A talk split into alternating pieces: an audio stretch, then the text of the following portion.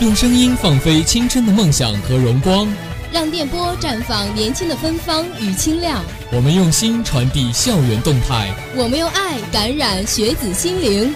阜阳师范学院校园广播，青春路上见证成长。亲爱的师院听众朋友们，大家好，今天是二零一七年四月二十六日，星期三，农历的四月初一。欢迎收听今天下午的校园广播，我是主播叶凡。首先为大家带来的是文学新旅程，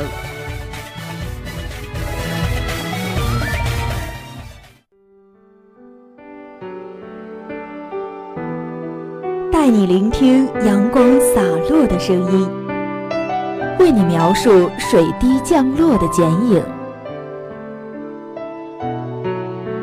一段文字，一片情。一首歌曲，一份心，在文学里感悟灵魂，在音乐中听见生命。看夕阳西下，呈现亮丽的文学风景线。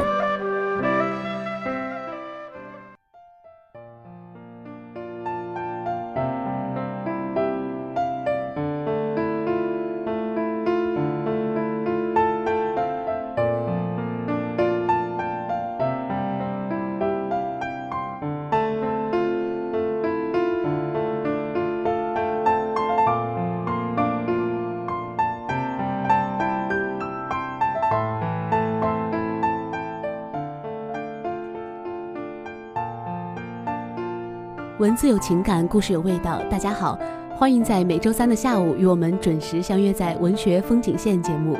我是叶凡。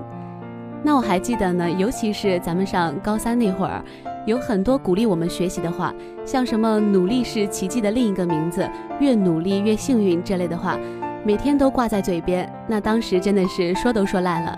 但是仔细想想呢，的确是有一定的道理。可能在我们的眼里，那些总是可以做到每次考试都是全班前几名，参加比赛也总会拿奖，就连玩个游戏活动也都会报个奖品回来，这样的人呢，就好像是被幸运光环围绕了一样，无论做什么事情都会有好运气伴随着他们。那其实呢，并非每个人天生就是幸运的，所有的成绩都是努力的结果，而我们这个世界是只看结果的。其实我们要知道呢，在其他人的眼里啊，呃，成功的人看起来都很像幸运儿。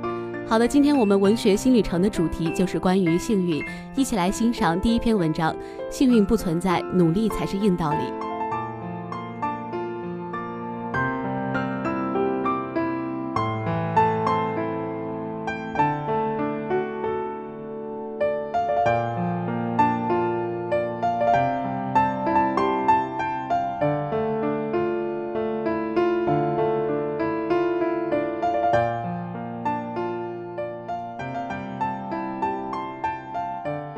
下班，突然接到了闺蜜夏优的电话，她的哭声让我不由得心里一惊。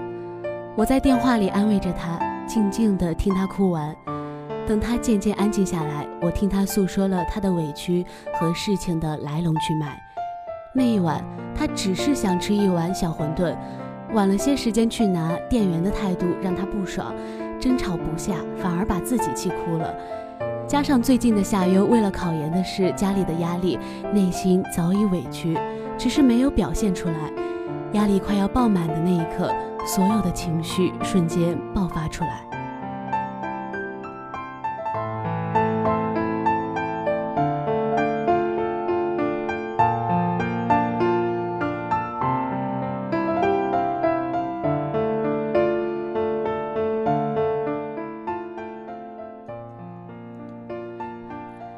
他告诉我，他从来没有这样难受过，情绪濒临崩溃，翻遍了手机里所有的联系人，唯独只愿意打电话向我哭诉。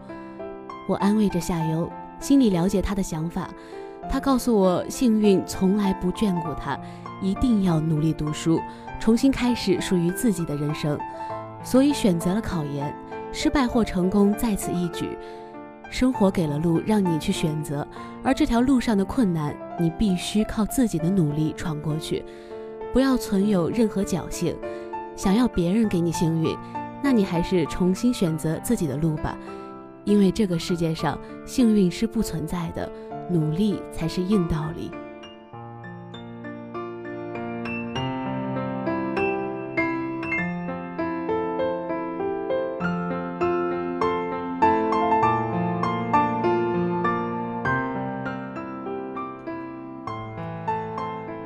佩服夏优不认输的勇气，总是可以不顾一切地坚持自己的路，似乎又看到了曾经的他。我和夏优认识已经有六个年头，上高一时我们在同一宿舍，有些熟悉。那时候的他不说话，总是默默地做着自己的事情，偶尔呢会开个玩笑。平常总是见他忙完后就回了教室认真写作业，有时候会待在一起闲聊一会儿。每次考试，他很认真的对待，知道成绩下滑，会开始认真检讨，把自己的成绩再追上去。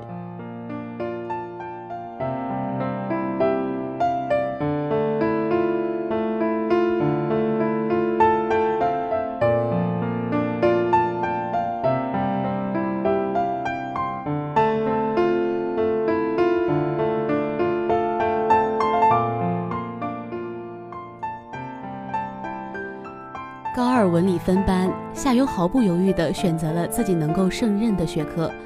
我们俩被分在不同的班级，各自都有学习的重任。不忙时，我们会约好时间一起聊些最近学习上的事情。有时我找他，他很忙时，夏优是不理人的，只在乎自己的学习。也许是这样的认真对待，高考后的他取得了不错的成绩，而我却有些不如意。高考后，我们选择了不同的大学继续深造，失去了一段时间的联系。我不知道他的生活，他不了解我的圈子。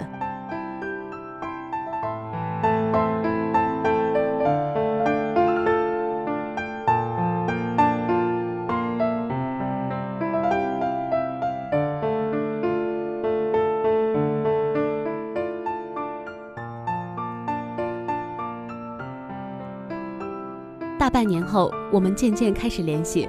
我去了他们学校找他相聚，他依旧如当初一样认真学习、认真生活，变得更加努力，甚至告诉我已经在准备转本的考试。我有些惊讶，对于他的决定表示支持。这样的夏优总是让人很难去琢磨透。我们分享了许多互相不知道的事情，我才知道夏优他也曾爱过一个男生。在他最落寞的时候，帮助了他很多；也在他不懂得人情世故的时候，告诉他很多不懂的见解，慢慢的学会了适应。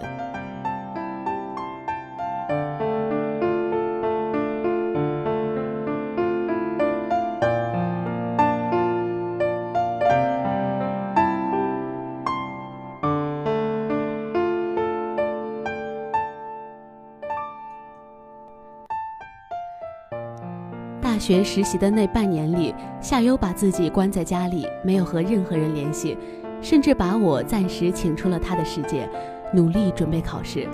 他知道成功了就离梦想更进一步，而失败了意味着要继续平凡的生活。那段时间的他很矛盾，给自己的压力很大。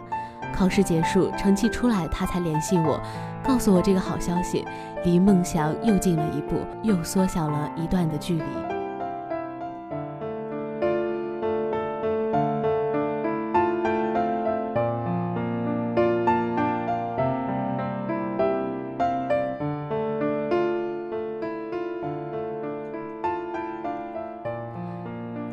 诉我不想在被比较的生活中继续下去，最好的办法就是自己越来越好，越来越强，才能让别人堵上自己的嘴。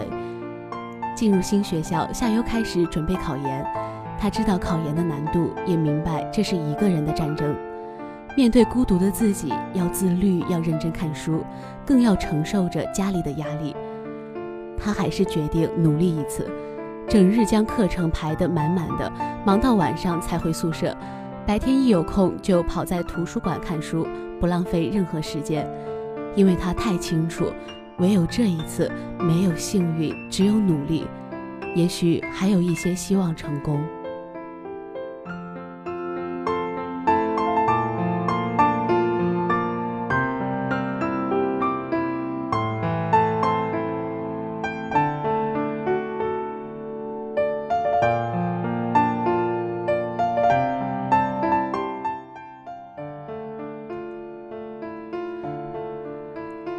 晚上我给他回电话，才知道夏优刚下课回宿舍，正在忙碌洗漱。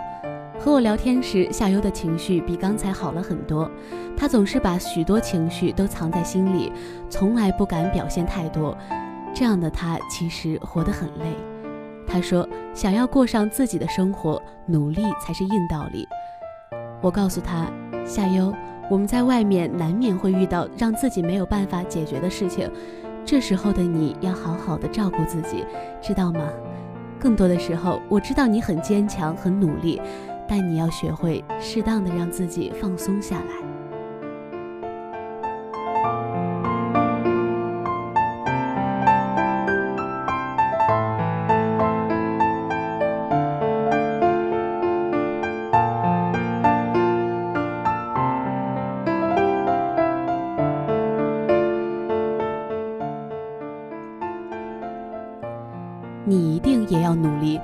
上自己想要从事的职业，跳出现在的困境，让自己过上想要的生活。我嗯了一声，让夏优好好照顾自己，便挂了电话。我们总是在磕碰中跌倒成长，生活从来不让你一帆风顺，经历了酸甜苦辣，才换来想要的一点点，激发你更加努力，更向前爬。其实有时幸运会眷顾着你。但你有没有想过，这只是一次侥幸，更多的是努力才是硬道理。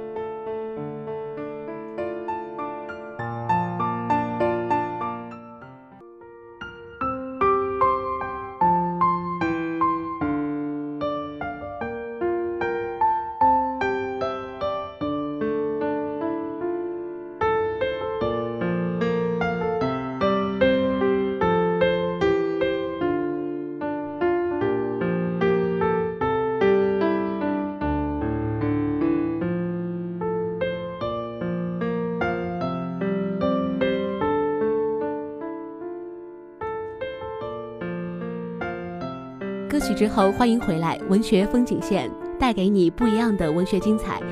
那谈及幸运呢？其实我们每个人或多或少都会摊上一些幸运的事儿，哪怕是去超市买瓶饮料，打开盖子发现了再来一瓶时，都会让我们开心很久。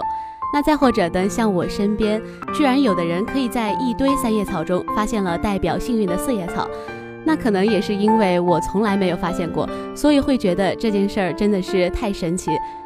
那幸运真的是一个很美好的词语，当好运气降临在自己身上时，会让我们觉得自己是被上天宠爱着的。那还有呢？如果我们在一个对的时间遇见了一个对的人，那将是特别幸运又特别美好的事情。因为我们都知道啊，这种机遇实在是太小了，也很难得，就是一种，嗯，一切都是那么的刚刚好的状态。那叶凡也希望呢，这种好运气都会降临在我们每个人的身上。好的，一起来看第二篇文章。为什么有些人那么幸运？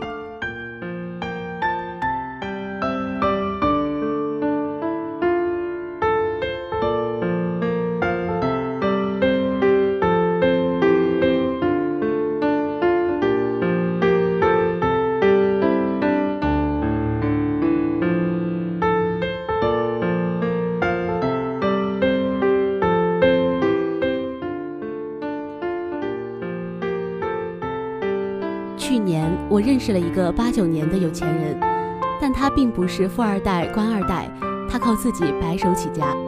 他说，小时候爸爸爱赌，欠一屁股债。初中的时候，妈妈带着他去敲亲戚家的门借钱，就跪在亲戚家的门口，听着屋里有说话声、有电话声，可别人就是不给他们开门。后来爸爸躲到外地去了，他和妈妈还有爷爷奶奶挤在一个一居室的老房子里，连厕所都没有。他成绩不好，妈妈把他送进了职业高中，没有学费，他就在学校里靠卖五角钱一袋的牛板筋赚钱。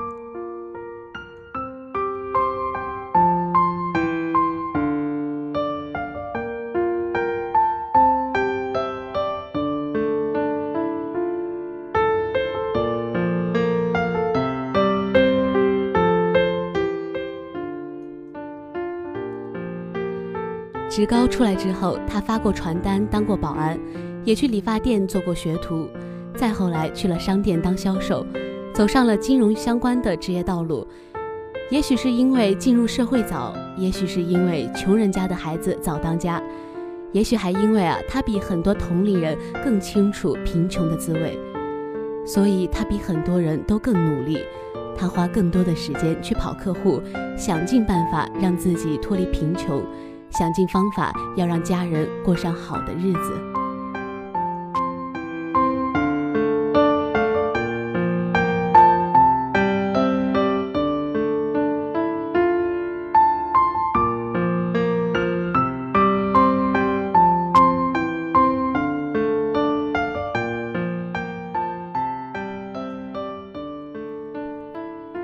跟很多人比起来，他是不幸的，生活过早的让他懂得了穷途末路，让他体会到了人情冷暖，还增设了比大部分人都不幸的关卡。他说，他人生里赚到第一笔所谓的大钱是三十万，钱在银行卡里，他跑去银行预约，说要把钱全部取出来，一张一张的数着那笔钱。他说，他从来没见过那么多钱。后来，他用赚来的第一桶金开了一家公司，正巧遇到合适的市场环境和机遇，起步很不错，公司的发展也充满前景。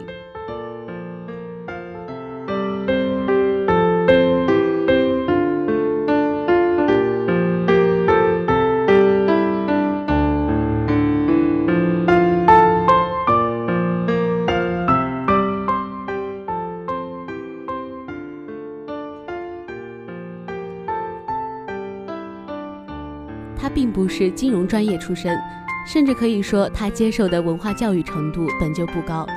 他也在跟随着公司的发展去学习、去扩充自己。所以在他拿不定主意的时候，他咨询了一个资本雄厚、比他年长的企业老板。那位企业老板在了解他的公司以及大体了解他这个人之后，跟他说：“如果你愿意的话，我出钱投资你，还是四十万买百分之十的价格。”至于你愿意出让多少股份，你自己想清楚之后给我一个答复吧。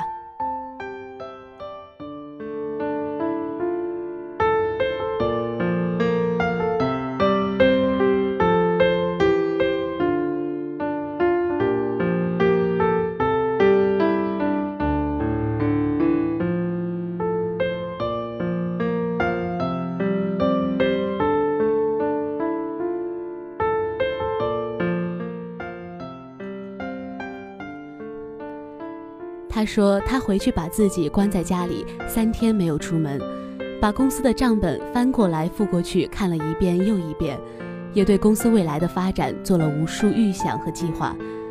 三天后，他跟那个企业老板打电话说，他算过了，他原本可以卖百分之四十的股份，换来一百六十万的资金。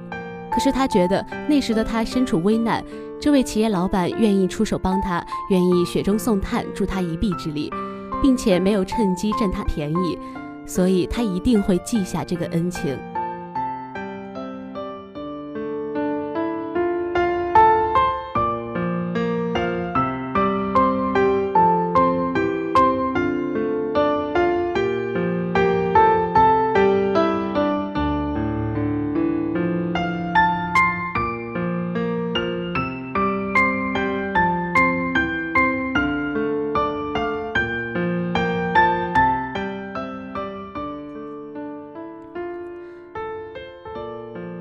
老板在接到他电话之后，被他的做法震惊。要知道，在商场上会这样做的人并不多，在商言商，人人都是狼，而他这样足以窥见人品、魄力和格局。所以此后，这个企业老板不仅对他的公司投资，还带着他做其他事业，对他信任有加，对他委以重任。那个企业老板跟他说：“成功我们一起赚，失败我们一起来扛。”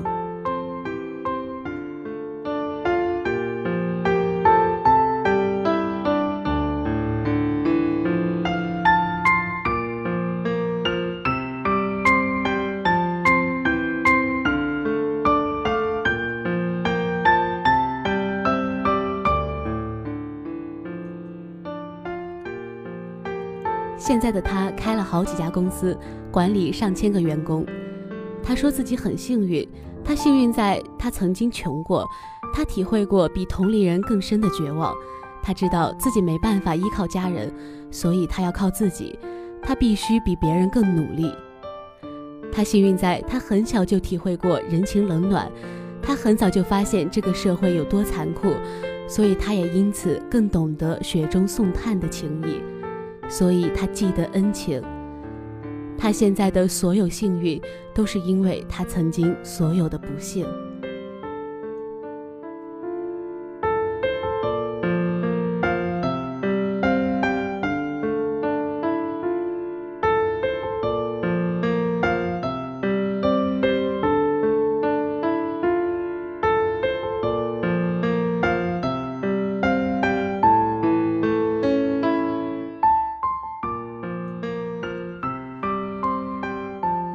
觉得这是一个多么特别的励志故事，也许同样的事也在很多人身上上演。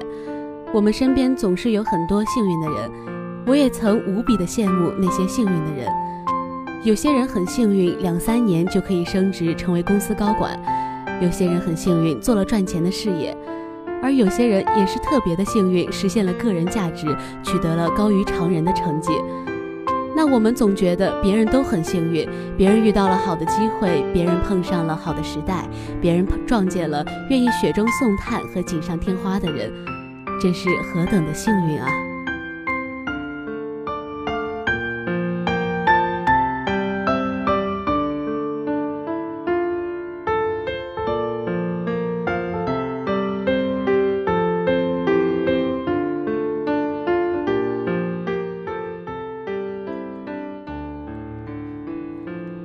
可我们却忘了，别人在走向幸运的途中，一定经历过我们难以想象的不幸，经历过更深的绝望，走过更多的路，才会那么幸运和幸运相遇。